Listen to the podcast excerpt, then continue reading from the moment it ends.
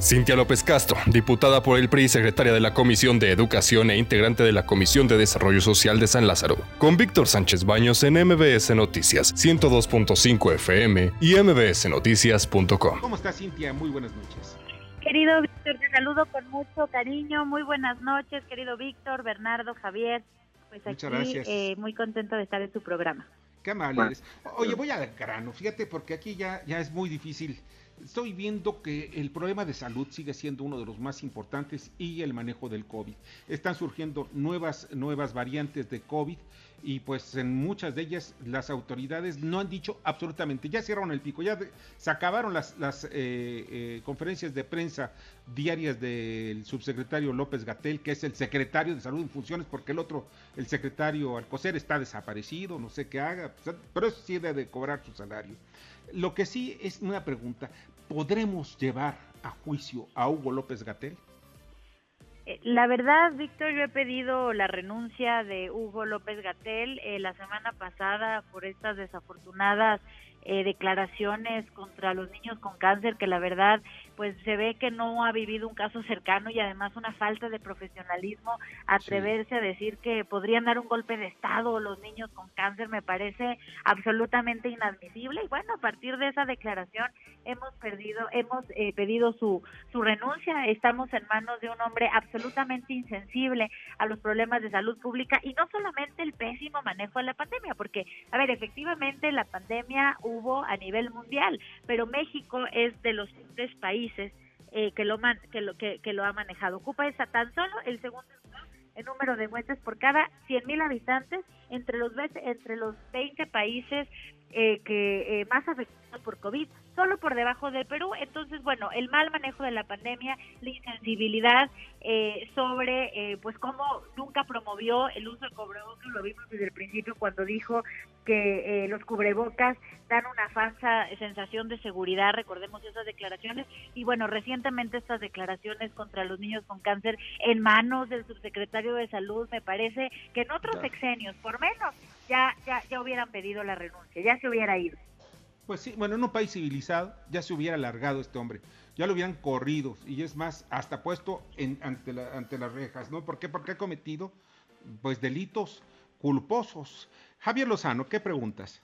Bueno, mira, yo me pareció de los que desde el primer día, hace eh, mucho más de un año, en marzo del 2020, cuando dijeron, ya sabes que estaba ahí, ¿no? Este, el perfil en los medios. ¿quién es Hugo López Gatel? Y yo puse en un tweet, es un inepto, ¿no?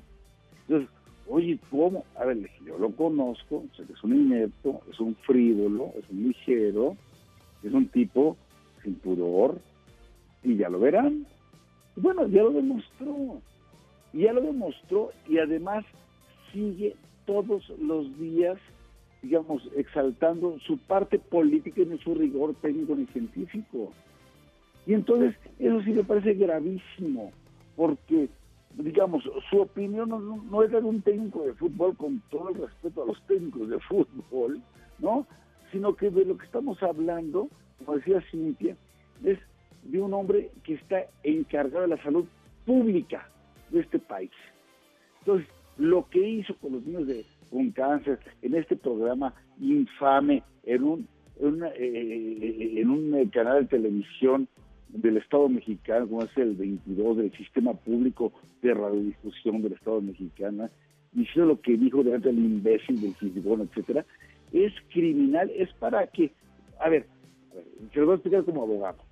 Aquí primero hay que denunciarlo ante la Fiscalía General de la República. Ya sabemos que no va a pasar nada porque es uno de los favoritos del régimen.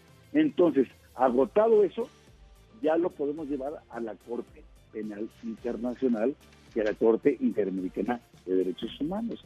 Ahí van a ir a dar, ¿eh? Es cuestión de tiempo, no se desesperen.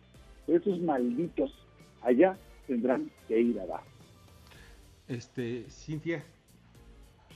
Totalmente de acuerdo con Javier. A ver, Javier ha sido este, bastante ha sido muy atinado, amigo, tus comentarios, pero desde hace mucho tiempo. Y la verdad es que, a ver, hemos sido insistentes, ha habido varios comunicados. El día que fue eh, a la comparecencia de la Cámara de Diputados fue verdaderamente vergonzoso que iba a tomarse fotos eh, cuando estábamos en medio de una pandemia. Entonces, bueno, pues yo estoy esperando que este, eh, se arranque este periodo extraordinario está poder definir la Junta de Coordinación Política en la Cámara de Diputados y dentro de ello vamos a pedir una comparecencia de manera urgente de Hugo López Gatel por el tema de la pandemia y ahí vamos a exigir, eh, por supuesto, su renuncia porque eh, ha habido un mal caso. Además, les quiero dar otro dato disminuyó un 20% el índice de vacunación después de la elección. Es decir, antes de la elección el gobierno de la Ciudad de México empezó a vacunar, a vacunar, a vacunar, además de que no les dio resultado porque la gente pues puede discernir entre eh, la vacuna como una obligación de Estado y un tema electoral, a después de la elección bajó inmediatamente al otro día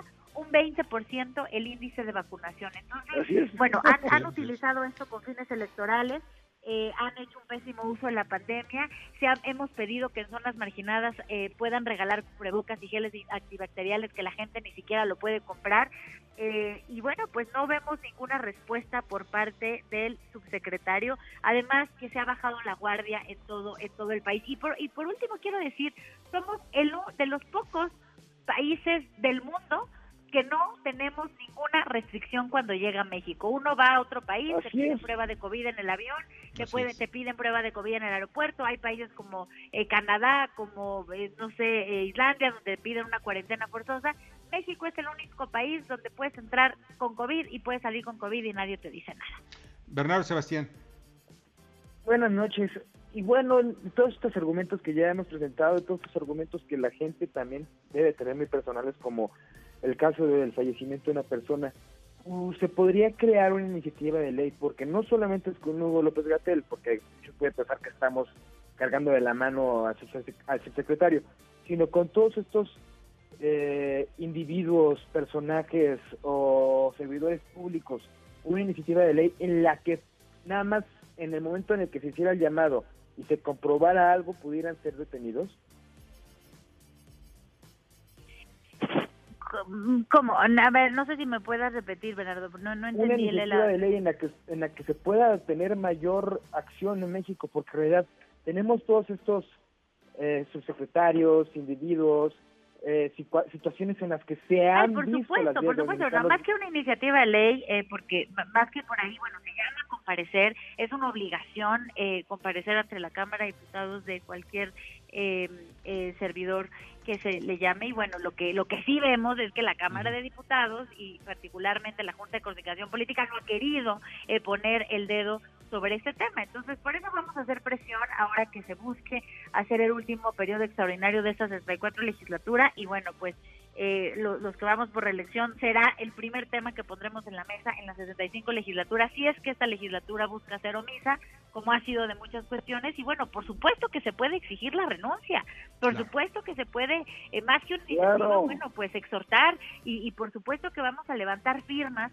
eh, de los congresistas, de los compañeros diputados, para que se exija la renuncia de Hugo López Gatel por el pésimo manejo que ha hecho la pandemia y además por estas declaraciones desafortunadas y vemos a los padres de familia manifestándose en todos lados pidiendo el apoyo que el subsecretario no nada más no abogó por ellos, sino que además los ha subestimado, los ha desacreditado cuando el dolor de los padres y la travesía que pasan todos los días ha sido terrible. Y por otra parte, mira, hoy justo eh, eh, haciendo recorridos en la alcaldía Cuauhtémoc, eh, nos decía la gente, la mayor queja de la gente en las calles es la desaparición del seguro popular. La gente hoy se enferma, no tiene a dónde ir, no tiene un, un, seguro popular y el presidente de la República prometió que iba a haber seguridad social eh, cuando hizo su campaña, cosa que bueno, pues ya van tres años y por supuesto que no la ha cumplido. Oye, Cintia, pues caray, eh, son 600 mil muertos reales, o sea, de acuerdo a las cifras del INEGI y lo que tienen aquí. Mira, son muchísimos muertos y esto pues no debe quedarse impune. Te agradezco muchísimo que nos hayas acompañado esta noche.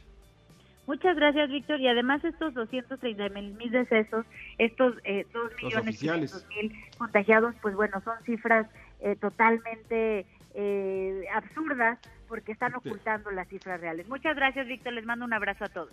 Gracias a ti, Cintia López Castro. diputada por el PRI. Escucha a Víctor Sánchez Baños en MBS Noticias. 102.5 FM y mbsnoticias.com. Lunes a viernes 9 de la noche, tiempo del centro de México.